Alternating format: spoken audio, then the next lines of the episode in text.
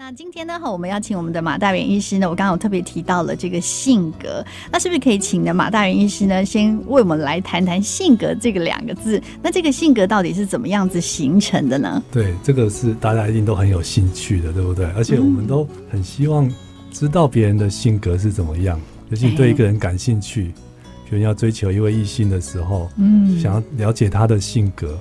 而且你会发现，只要相处久的，每个人的性格是可以预测的哦。哦，可以预测啊。比如说，我们今天完成一个很艰困的任务之后，然后说啊，我们去轻松一下，去唱歌好了。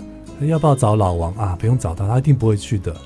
啊。就我们怎么知道他不会去？是。因为他的性格，我们大概已经摸熟了，可以预测的。嗯。这个性格它是慢慢慢慢形成的哦。好，所以最早的时候，可能甚至跟出生时候的体质就已经有相关了。嗯，好，就基因啊、体质哈，或者是这个非常非常早期的一些经验。呃，为了要可以早期可以预测这个个人未来性格的发展，就心理学家就研究了很多工具。好，那在婴幼儿的时候，我们不叫性格啊。性格是十八岁以后才会这样子称呼。哦，那婴幼儿的时候怎么称呼这样这样子的一个形容？有个另外一个名词就叫做气质。气质，我婴幼儿的时候就可以 有气质这样子的说法。对，一般气质都是好像在夸奖一个人。对呀，这个女生很有气质啊。对呀，比如特别文静啊，这些。我们医学上的这个心理学上的气质，就是它比讲的比较复杂。嗯哼，它一共有九个面向。但是我要先强调，就是说这九个面相不是说一定是特别的说好或不好哦。那也许这个气质多或者少，就是它的极端值才是有问题。嗯，那一般来讲，如果在中间的话就 OK。比如说我们现在来介绍这九个气质哈，第一个大家比较可以很容易理解，就是它的活动的量、活动水平。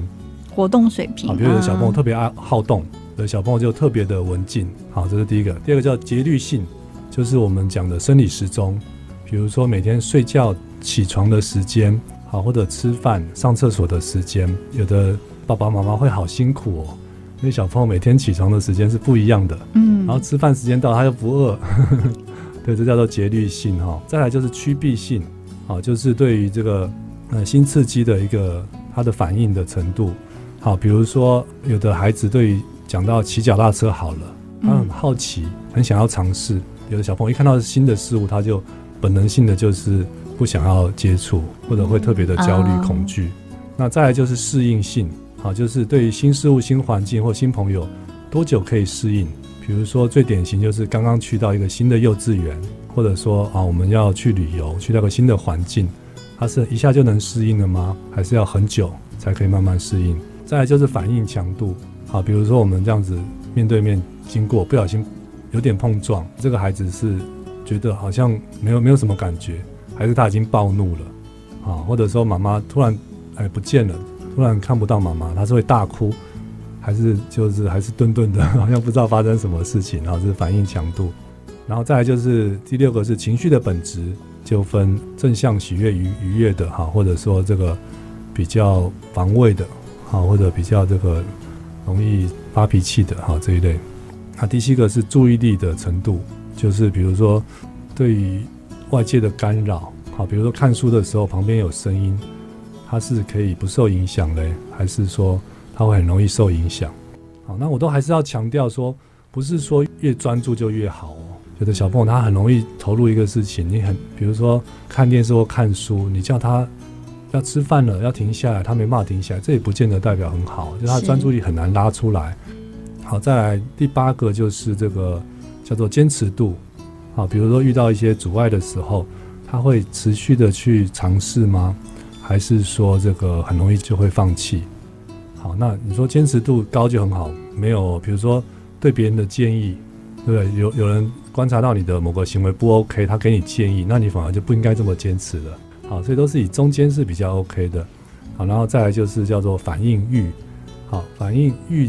这个意思就是说，怎么样的反应他会觉得有这个特别的感受？好，比如说同样的音乐，我们觉得很小声，那有的孩子觉得很大声了。好，或或者说对于这个拥抱来讲，好，比如说我把小朋友抱得很紧，有的小朋友觉得很舒服，有的小朋友就觉得透不过气，受不了了。好，就对于各种感官，他的这个反应对各种不同程度的刺激，他会有什么反应？嗯，反应域。所以经由这九个面向，就可以去打出这个分数的分布。可以有兴趣的话，可以上网去查的，叫做气质量表。好，它有幼儿版，就是零到三岁。嗯哼。好，那儿童版的话。就是三岁到七岁吧，好，现在也有青少年版，要回答很多问题啦，都是日常生活的问题，都不难。像比如说洗澡的时候，他会不会很激动啊？啊，然后每天吃饭的时间是不是一致啊？好，那把可能有上百个问题回答完之后，就再经过计算就可以。预测你的孩子 他的个性会是怎么样？哇，所以其实一个性格的养成，真的从小就要注意了哦。然后，如果你呃越小的时候，透过这个气质量表了解你的孩子是什么样子的，你就可以呢多发现他的优点，然后就知道说怎么带他会比较好一点。对，哦，所以他不是说真的就是每一个人的性格就是呃从天生就是这样，其实他从小他就会潜移默化这样子影响。刚刚马医师有特别提到说有婴儿的啊、婴幼儿的，还有青少年。年的这样子，对，所以不是为了说啊，我知道小朋友有什么问题，不是哦，嗯，是知道他天生的这个气质的倾向，嗯嗯，然后因应说要如何的跟孩子互动，发挥他的所长，是是，目的是。这样子。哦，所以马医师刚刚有特别提到说，性格的这个形成，其实最最早期其实是从气质开始，接下来他会经历什么样子才把这个性格定下来呢？接下来就是人生的经验了，早期一定是互动最多的就是父母。好，比如说妈妈如何跟孩子互动？哇，假设妈妈也很情绪化，心情不好就过来过来啪一巴掌，哦，哇，那这个孩子的性格发展一定会受到影响。嗯，嗯嗯，他可能会对人啊，甚至对这个世界都不信任，是，对不对？比如说爸爸是不太跟人互动的，哇，那他也是小朋友也可能是以父母为模范，就会觉得说跟人互动是没什么乐趣的。嗯嗯，好，或者说生活经验比较局限，好像我之前在法院工作就发现。好多孩子不快乐的孩子，他的人生经验好少哦。比如说，他从来没有去过海边，从来没有很开心的跟一群小朋友游戏，从来没有去接近过大自然，嗯，呃，没有去海边浮潜，好，就变成说他的这个人生的经验很少很少。好，那甚至就是说，对于自己的自身的这个，我讲我我觉得这个是人的根源啊。比如他对历史有没有兴趣？对他有没有探索一些？嗯，这个我们的历史文化啊，或者也不用那么久远，只是老祖先的一些文物哈，比如说我们的祖父母那一辈是怎么过日子的，嗯，有没有带他回去老家看一看啊？好，那体验一下这个踩在这个稻田里面的那种感觉啊，好，或者爬个树的那种感觉，好，很多小朋友他的人生很局限的话，他的性格发展也会出现异常，嗯，好，那现在还有一个很关键就是就是这个游戏。游戏、电脑游戏或者网络游戏，嗯、对不对？我们以前的游戏是真实的哦，就是跟一群小朋友，对不对？实际的去玩，嗯，那你必须遵照游戏规则，必须合群，偶尔也会发生什么大欺小啊这些状况，嗯、那你也要学习的保护自己啊，学习的营造自己自己的人际关系。但是电脑跟网络的游戏是不一样的，对，对不对？它的这个逻辑比较直，好，而且比较可预测。然后回馈比较快，嗯，然后声光效果又特别好，又很容易吸引人的注意，让人沉迷。所以我相信现在好多孩子的性格是从游戏塑造出来的，嗯，就像我们这一代很多孩子的性格是从电视剧 塑造出来的，有 很多电视儿童嘛，是，好，所以这些都是影响。那到了学校就会有人际互动，嗯，比如说，呃，有没有一位比较好的老师来带他，还是比较凶的老师来带他？好，那他跟班上的同学互动怎么样？那这些都是渐渐的改变。好，那还哦对，还有一个就是环境因素，比如说他出生在 Manga，嗯，那自然那个江湖味会比较重，嗯，对不对？甚至比较早期就会开始有抽烟啊、嚼槟榔的习惯。好，那如果出生在一个恬静的小乡村，好，可能性格又不太一样。嗯、那以上这个都是渐渐的改变了，嗯，那有时候是这个很快速的改变哦，嗯，好，比如就是比较重大的遭遇。像创伤，哦，比如说父母过世啊，嗯，好，这可能一个事件就整个个性，从这个事件开始，整个个性就不一样了，嗯，好，或者说曾经被霸凌，他可能一夜之间就开始变得很退缩了哦，是，那相对的很好的经验叫做高峰体验，比如说我付出努力，哎，跑步跑了第一名，也许我突然这个事件之后，我的自信心就又提升了好几个层次，嗯，对不对？这比较大的事件也可以影响我们这个性格的塑造。马医师，请问一下，或许他去参加了一个比赛，嗯、或者是朗读比赛，他得了全国第一名，嗯、那个对他的呃语言表达可能就会有正向的对。呃形成，是吗？啊，所以父母跟老师的角色很重要，嗯、就是我们要为所有的孩子去打造他的舞台，嗯、对，因为所有的小朋友他的能力是不一样，他的特长喜好都是不一样的，嗯，你不能说永远都用成绩啊。或者是体育表现来作为这个奖励的标准，嗯，对不对？有比如说某个孩子他的折纸特别厉害，是，你就要帮他打造一个舞台。比如说某一节下课，就让他折纸作品给所有的同学来欣赏。这个经验中就可以塑造他很自信的这个性格。所以刚刚听我们马医师这样子提哦，就是说，其实一个孩子出生从婴儿时期，他开始他的气质的养成，然后接下来受到了早年的整个人生的经验，包含家庭啊、学校啊、社会啊、环境啊，甚至是有大事件的这样子的一个高峰的这个体验，其实都会影响一个孩子的性格，也会形塑一个孩子的性格。那呃，现在如果我们真的有家长或是老师，我们大人在听的听众朋。朋友，其实我们真的对于孩子的影响是很大的，我们的比例占很大 哈。所以呢，我们希望我们的孩子可以有很好的性格，过得很快乐，很有自信。我们其实也要多。欢迎回到小鱼家族系列《孩子我懂你》的节目现场。我们现在在进行的是“只为懂你”的新单元。那在今天呢，我们特别邀请到了我们的爱心精神科医师马大元诊所的马大元医师呢，来和我们来聊聊这个性格哦。其实，在上一段呢，马医师呢和我们分享了，就是说，哎，其实性格的形成哦，哇，这个我有点点是今天才知道，原来在呢婴幼儿时期的时候呢，最早期其实就有这个气质哦。我们通常都以为说，哎，人长。大了之后呢，才会被形容说他是什么气质，他是什么气质。其实，在早期的时候呢，就由这个气质呢来分类。那它有呢九大类。那很多听众朋友呢会想要知道到底怎么来看看自己的孩子的气质呢？马大云医师说，提供给大家就是大家可以呢搜寻这个气质量表，就可以看到你的孩子呢，不管在婴幼儿时期或者是呢在青少年时期的时候呢，他都有一个量表可以来评估。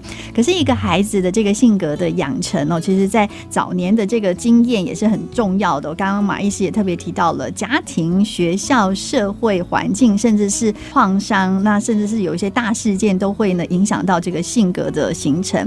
那我们也常提到，就是说，哎，很多的青少年朋友在青春期的时候呢，就有性格异常的这样子的一个疾病哦。接下来我就要请呢马大元医师和我们来聊聊呢，什么是性格异常呢？吼，那性格异常到底有哪一些？那原来性格异常它也是。精神疾病的一种，这个我也是今天才知道的，所以请医师呢，好详细的和我们分享喽。那性格异常，它的英文叫做 personality disorder，好，所以 disorder 就是已经到达疾病的程度了。嗯，好，那它的翻译有很多啦，可能叫性格异常、人格异常、人格为常，啊，都是指同样的这个状况。那但是其实这个性格也是跟我们上次讲的这个自闭亚斯一样，它是一种光谱，对不对？从最轻到最重都有可能会出现。哦比较轻的话，就用另外一个词叫做 trait，trait 就是它的一个性格的倾向。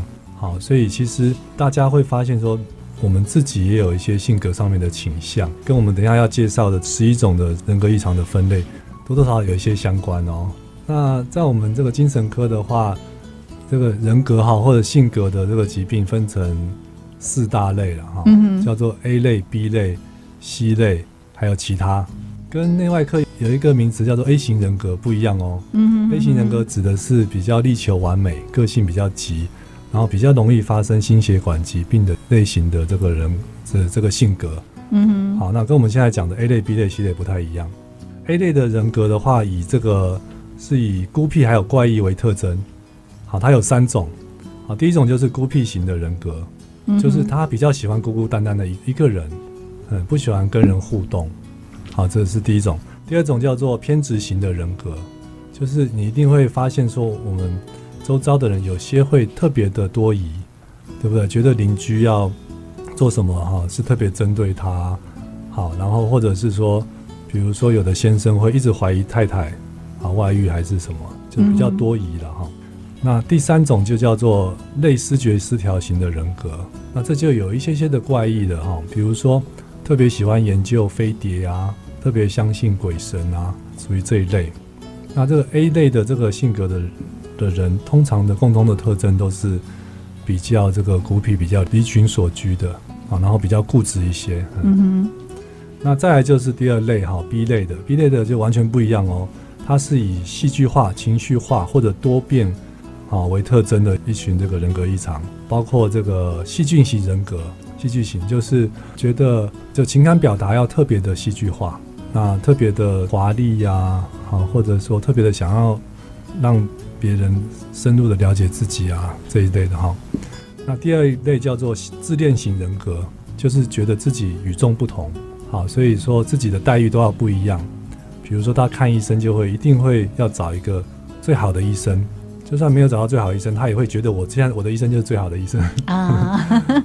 这个叫自恋型的人格，然后觉得自己的表现都是最突出的、最最不同凡响的，自己的品味一定是最不同凡响的。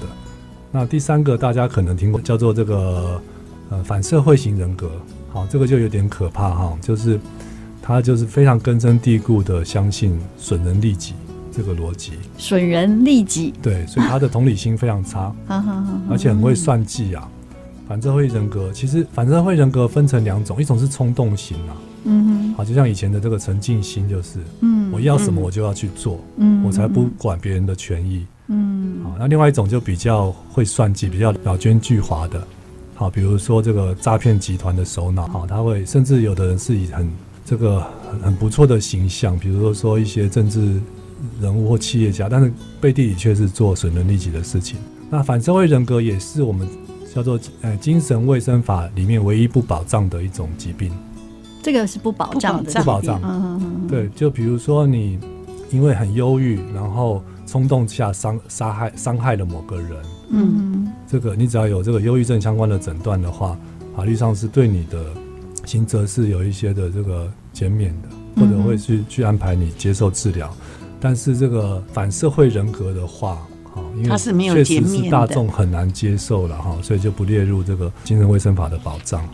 然后这个 B 类里面还有一个大家应该也听过，叫做边缘性人格，他的情感表达特别的丰富，好，然后这个好恶特别分明，好，然后甚至会有一些自我伤害的倾向，好，比如说这个青少年哈，尤其是女生，好，反复自我伤害，嗯，啊，除了忧郁的话，我觉得最多就是。他已经在慢慢形成一个这个边缘性的人格啊，边缘性人格的人，他的自我认同是很模糊的。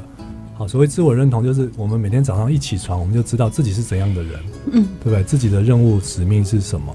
呃，边缘性性格的人的话，他的自我认同是随着情绪而一直剧烈的变化。嗯，比如心情好就什么都好，觉得自己也很不错；心情不好就什么都不好，觉得世界很糟糕，觉得自己也也很糟糕。然后他的分化会特别厉害，就是。叫做非黑即白啊，嗯，比如说爱你就爱得很深，嗯，那恨你就会立刻又掉到另外一头，就非常非常的恨，哇哦，好，而且这个爱恨是随着自己的情绪在变化的，不是随着客观的状态去变化的，嗯，好，所以他们有一个特别的现象叫做投射性的认同，比如说呃，一个女生边缘性性格的女生很喜欢某个男生，然后因为他会表现得很热情，所以很快就在一起了。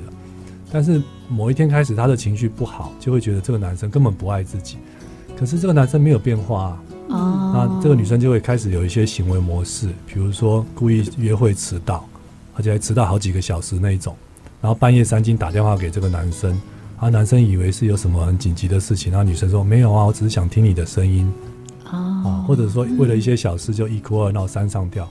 啊，弄到这个男生终于受不了了，就说啊，我们可能不适合。嗯，然后这个女生就会说，看吧，我就知道你不爱我。哦，就把自己的爱恨投射出去。嗯，然后借由某些行为模式或者互动上，让对方也去认同了，这叫投射性的认同。就是其实对我们医学上也是非常伤脑筋的哈，因为他可能反复自我伤害或有很冲动的行为，就会变成急诊的常客啊。C 类的性格是以这个焦虑或害怕为特征。好，比如说逃避型的人格，好，就是对于这个陌生的事物都会特别的畏惧。那依赖型的人格，好，就我们形容就有点像是妈宝，好，他一定要依赖这个熟悉的环境、熟悉的人。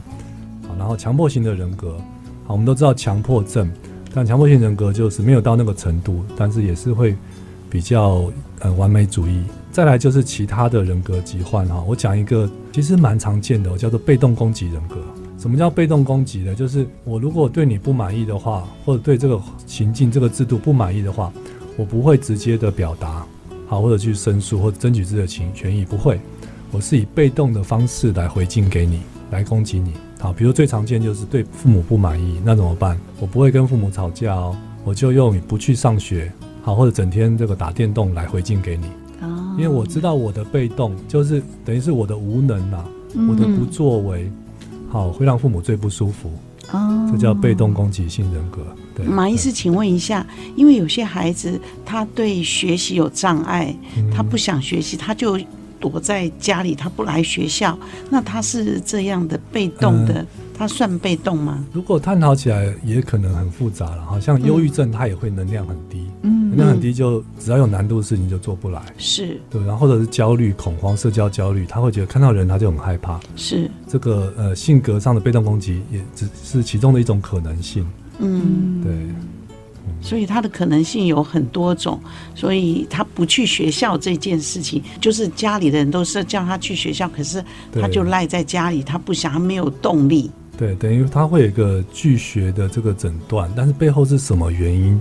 要需要去探讨哦，需要去探讨。所以，那我们听到这些刚刚讲的马医师分享的这这个这么多类的人格哈，大家都会有一种似曾相识的感觉，对不对？嗯、甚至觉得我、嗯、我们自己好像也有一点点这些倾向，甚至我曾经遇到过这样子的人，就被整得很惨。对，比如工作场所有这种很被动的人啊，或者特别这个吹毛求疵、对啊、完美主义的人，好，或者身边有这个情绪表达特别激烈的人。好那感觉起来也觉得很可怕，好，但是其实我觉得性格也可以视为一个人的资产，也是有好处的哦。比如说我举例这个强迫型的人格，他会力求完美，事情要做得很精准，那他很适合做建筑师。对于安全的需求是某一个标准，他就一定要硬硬要比这个标准要高三倍，那他盖的房子一百年都不会倒。对不对？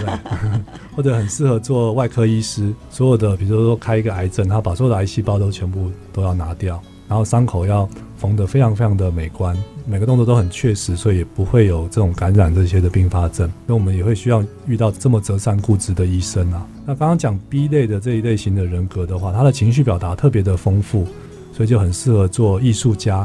嗯，啊，比如说他的舞蹈就会特别的有情感，好，他的这个。写的歌词啊，或做的诗就会特别的有感觉，甚至那个感觉是深入到我们很难想象的程度。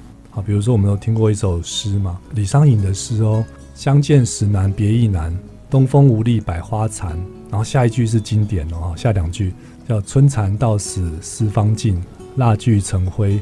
泪始干，嗯，我们也有情绪，可是我们很难把情绪跟蚕啊、跟蜡烛去联想到一起，是，你就很你就很难想象说，怎么会有人有这么丰富的情感？是，对，这就是他的天分啊。嗯，好，也是要情绪特别丰富的这一群人才有办法创作出来。A 类这一类性格的人也是有他的优势哦，比如说一般人都是不甘寂寞嘛，对不对？我们一个人就觉得凄凄惨惨的感觉哦，可是 A 类的人格。他觉得 OK 耶，所以他适合做一些自己一个人完成的工作，比如在一个小岛上看守灯塔啊，他觉得很自在哦。比如说做这个国家公园的巡山员，他很开心哦。好，或者一个人孤零零的哈，就大半年在山里面研究台湾黑熊，诶，他觉得自得其乐。所以其实每个。人格都有他的特长跟优势啊。嗯嗯嗯，所以刚刚听了我们马医师和大家分享这个呃，不管是 A 类型、B 类型、C 类型，或是其他类型的这个人格，好的地方就是让他们可以在他们的优势上面好好的表现。可是如果说太过的时候，其实这样子的性格异常，其实也会造成一些别人的困扰，然后也会伤害到他自己。嗯、那通常这样子的性格异常要怎么来治疗呢？对啊，所以我们了解到每个人都有各自很独特的性格。之后哈，我觉得第一步，尤其对青少年来讲，就是你知道每个人都有他的性格，然后就要相互的理解，相互的尊重。嗯，好，就不要想说大家都是一样的。好，对同样的事情，每个人感受也许是不一样的，对不对？比如说你好，真的要谈恋爱了，你喜欢的就是淡如水的这种感情，你就不能找一个那种情感表达特别激烈的人啊，就会觉得有格格不入的感觉啊。嗯，好，那。当然也是我都一再强调说，将心比心只有只有某些状况啦。好，很多时候反而是要尊重每个人的独特性。嗯，好，每个人的好恶啊，情情绪表达的模式确实是不一样的。那性格异常什么时候需要治疗呢？就是连自己都受不了的时候。因为大多数的性格异异常是自己是 OK 的，我们叫 ego syntonic。嗯，就是跟恐慌症不一样哦，跟忧郁不一样。恐慌、忧郁的人他会察觉自己很大的不一样，所以他自己也会痛苦，所以会寻求协助。